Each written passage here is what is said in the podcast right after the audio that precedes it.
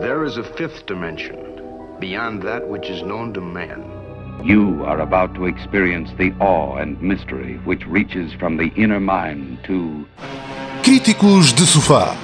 Um programa sobre Cinema. música Videojogos. e o que nos vier à cabeça.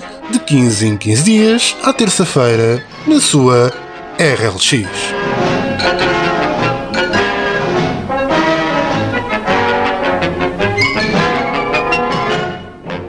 Bem-vindos a mais um Críticos de Sofá e, tal como prometido, hoje vamos falar da série da Netflix Kingdom, uma série sul-coreana de ação e suspense distribuída pela Netflix. É escrita por Kim Yoon-hee e dirigida por Kim Seon-hung e conta já com duas temporadas na Netflix. Ora bem, como resumir esta série? É um bocadinho difícil de resumir esta série, mas ah, lendo aqui a sinopse, só para dar uma, ah, uma primeira abordagem do que é, a série é definida na época da dinastia Joseon, que ah, se passou entre 1392 e 1897, e conta a história de um príncipe herdeiro que é enviado numa missão suicida para investigar uma misteriosa praga que tem assolado o país. A verdade ameaça o reino quando se descobre que esta praga está associada a um misterioso surto de zombies. A série mistura elementos históricos próprios daquela dinastia com elementos exatamente da história da dinastia da Coreia do Sul, com elementos de ação e zombies que, claro, são fantasiosos. Ora bem, eu vi esta série pela primeira vez o ano passado, quando iniciámos a pandemia, e eu estava à procura na Netflix de ver uma coisa diferente, e confesso, eu sou uma mulher simples. Co- Como ah, amante do terror e da temática de zombies, eu vi a sinopse da série, vi zombies e cliquei em ver. Sou uma mulher simples. Ah, Para mim, a palavra zombies é sinónimo de deixa-me clicar e ver o que é que dá e uh, consumi as duas temporadas, sendo que a primeira tem seis episódios e a segunda tem seis ou oito- não me lembro bem. Uh, mas não andará muito, uh, não difere muito de- desse facto. São seis episódios cada, cada, cada temporada, acabei de confirmar.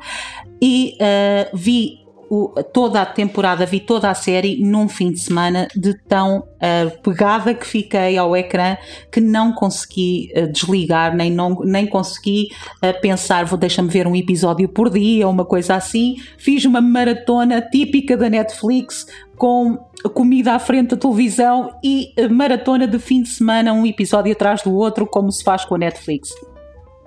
É uma série absolutamente extraordinária. É uma série que, mesmo para quem não goste de uh, temática de zombies, para quem não goste desta temática de ação, o nível de atores, o nível de cinematografia, as paisagens da Coreia do Sul, o nível de detalhe no, no vestuário, no- na maquilhagem, nas uh, imagens, na cultura daquela altura, põe-nos lá põe-nos naquela situação. A história, a forma como mistura política com a ação, com aquela a, a intriga de- do reino ah, com os elementos mais fantasiosos da praga é absolutamente extraordinária. Recordam muito as primeiras temporadas de Guerra dos Tronos, em que se mistura ali ah, na Guerra dos Tronos a intriga política dos vários reinos na luta pela, pela, pelo trono ah, que, que toda a gente queria ascender, com os, os elementos mais fantasiosos dos White Walkers, dos dragões, ah, de toda a mística dos deuses por trás, mas George R. R. Martin misturou isso tão bem que quando víamos aquela série nas primeiras temporadas, nas primeiras cinco ou seis temporadas, esquecíamos completamente que estávamos a viver um mundo de fantasia e ficávamos presos à intriga, a que para mim era o mais fascinante. Nunca foi a ação que me prendeu à Guerra dos Tronos, foi sempre a intriga e a complexidade da história e das personagens. E aqui o Kingdom foi preencher esse vazio ah, que a Guerra dos Tronos no seu auge me deixou que foi esta, esta parte de aquele, aquele clã ser contra o outro clã e porquê que é contra e o que é que cada um quer para o país e ah, a traição, a lealdade, a luta pelo, pelo bem-estar de um povo. Tudo isto misturado com a parte de zombies é absolutamente fascinante. Ah, ah, cada episódio fica a série melhor, cada episódio, cada história, cada, cada parte que se avança prende-nos cada vez mais e culmina numa segunda temporada que não vou deixar aqui, não vou dar aqui spoilers absolutamente nenhums, mas a segunda temporada é o auge do que eu já vi em, em cinema sul-coreano e como sabem nós estamos a ficar fãs de cinema sul-coreano e é o auge do que, se, do que se faz em termos de cinema em termos de banda sonora, que é uma coisa absolutamente extraordinária nesta série, e o último episódio da segunda temporada é das melhores coisas que eu já vi em televisão desde que me lembro de existir. Isto não é um overstatement, é mesmo das melhores coisas que eu já vi em televisão desde que me lembro de existir. A mistura que é feita entre a cultura sul-coreana e o folclore sul-coreano e um filme de, de ação e a mistura com os zombies, etc., eh, resultou muito bem. Normalmente é sempre um bocadinho para nós ocidentais, é sempre um bocadinho esquisito cada vez que se mistura um pouco do folclore asiático, fica sempre uma sensação esquisita porque é uma dificuldade muito grande em nos revermos naquele tipo de folclore. Aqui não acontece isso. Aqui é absolutamente o oposto. A forma como é introduzido o folclore, a forma como é introduzida toda a história e a, a mesma forma como são introduzidos os zombies aqui está absolutamente genial é para, para quem tem a, a noção uh, típica do, de, de, zombies ou para quem não gosta, eu não sou um, um particular fã do, de, dos filmes e de, das séries à volta de zombies. Não fui fã do Walking Dead, apesar de uh, rever algum mérito, dar algum mérito à série, não sou fã de The Walking Dead. Gosto muito do Night of the Living Dead, não tanto pelos zombies uh, em si, mas por dois fatores primordiais. O primeiro trata-se de um marco histórico e o segundo, uh, toda a crítica social que ali está envolta no filme, acho absolutamente genial. Falas de George Romero do filme 68, certo? Sim, sim, sim, sim, sim, sim, sim. Living Dead. O primeiro, o original. O primeiro, o original. Relativamente a, a esta série, é qualquer coisa de absolutamente fantástico. É incrível olhar para uma série destas e imaginar que uma série destas é feita uh, na Coreia e o nível de. Bem, o guarda-roupa absolutamente genial, fidedigno à, à época, época, absolutamente magnífico, mas mais do que isso tudo é a cinematografia, a imagem. É é difícil explicar porque atingiu-se um nível tal que deixamos quase de estar perante uma série e estamos perante quase pequenos filmes. Exatamente. É absolutamente fantástico o que eles conseguem ali fazer, e agora aqui, mais uma vez, tentando não fazer spoils, mas dando já aqui para quem gostou da série Game of Thrones, dando já aqui um, pequeno, eh, uma pequena nuance do que podem, do que podem esperar. A última temporada de, Guerra dos Tronos, a oitava temporada de Guerra dos Tronos, termina com aquilo que tinha, tinha vindo, tinha, tinha sido uh, construído ao longo do tempo, que é a derradeira batalha com os White Walkers. Que eles e... estragam num episódio uh, em que não se vê, não só não se vê nada do que está a acontecer, como é tratado como nada. Portanto, ao terceiro episódio da oitava temporada acaba começa e acaba uma luta que se preparou oito temporadas com um sabor e um, e um punch zero. Exatamente. Zero. E portanto, quando todo aquele amargo de boca que nos ficou ao vermos uma, uma, uma coisa que deveria ser épica e que demorou anos a ser construída e que andamos oito temporadas a construir e ver ser tudo destruído em menos de nada e não ter qualquer, não sentimos qualquer reward, não sentimos qualquer. Nada. Foi absolutamente zero. Foi ver aquilo acontecer e a seguir olhar, está bem, então e o que é que vai ser o jantar? Exatamente. Aqui vamos ter algo, uma, uma o que deveria ser, para pôr, para pôr isto de uma forma simples, era tudo aquilo que eles não conseguiram fazer com a oitava temporada da Guerra dos Tronos, aqui temos num único episódio.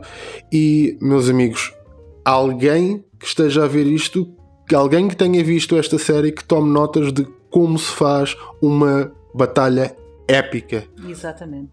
Como se termina uma batalha épica. Uh, pegando nessa, nessa, e é muito curioso que tenhas ido buscar, porque foi exatamente quando terminou a, a segunda temporada. Uh, nesse episódio, eu, a primeira coisa que disse foi: alguém pode ligar aos produtores da Guerra dos Tronos e mostrar como é que se faz? Era isto que deveriam ter feito. Recordas-me o amargo de boca que foi aquele episódio, esse terceiro episódio da Guerra dos Tronos na oitava temporada, essa batalha contra os White Walkers em que uh, cinematograficamente está vergonhoso, está tão escuro, tão escuro a filmagem dessa batalha que não se vê nada. A maior parte da batalha não conseguimos ver o que é que está a acontecer, porque está filmada demasiado escura, portanto, alguém errou ali nos settings da câmara.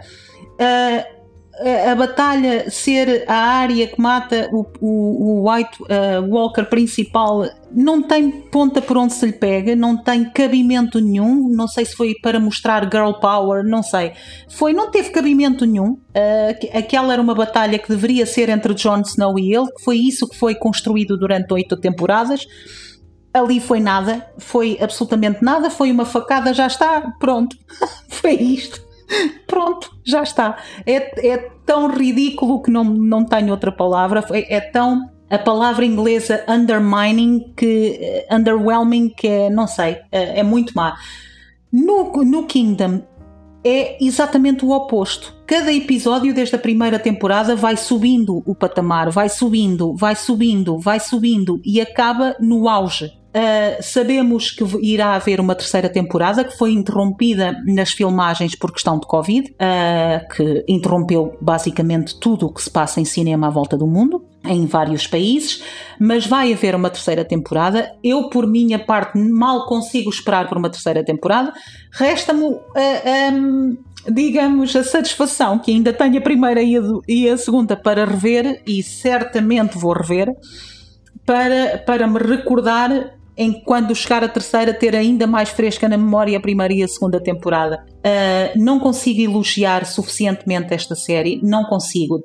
Mais uma vez, desde a, realiza a realização aos atores, os atores são do melhor que eu vi há anos em vários espectros, desde Hollywood até uh, ao cinema asiático, os atores são do melhor que eu vi os, os, diálogos extremamente bem escritos, com cuidado pela língua da altura, com cuidado pela, por aquilo que era a intriga política da altura.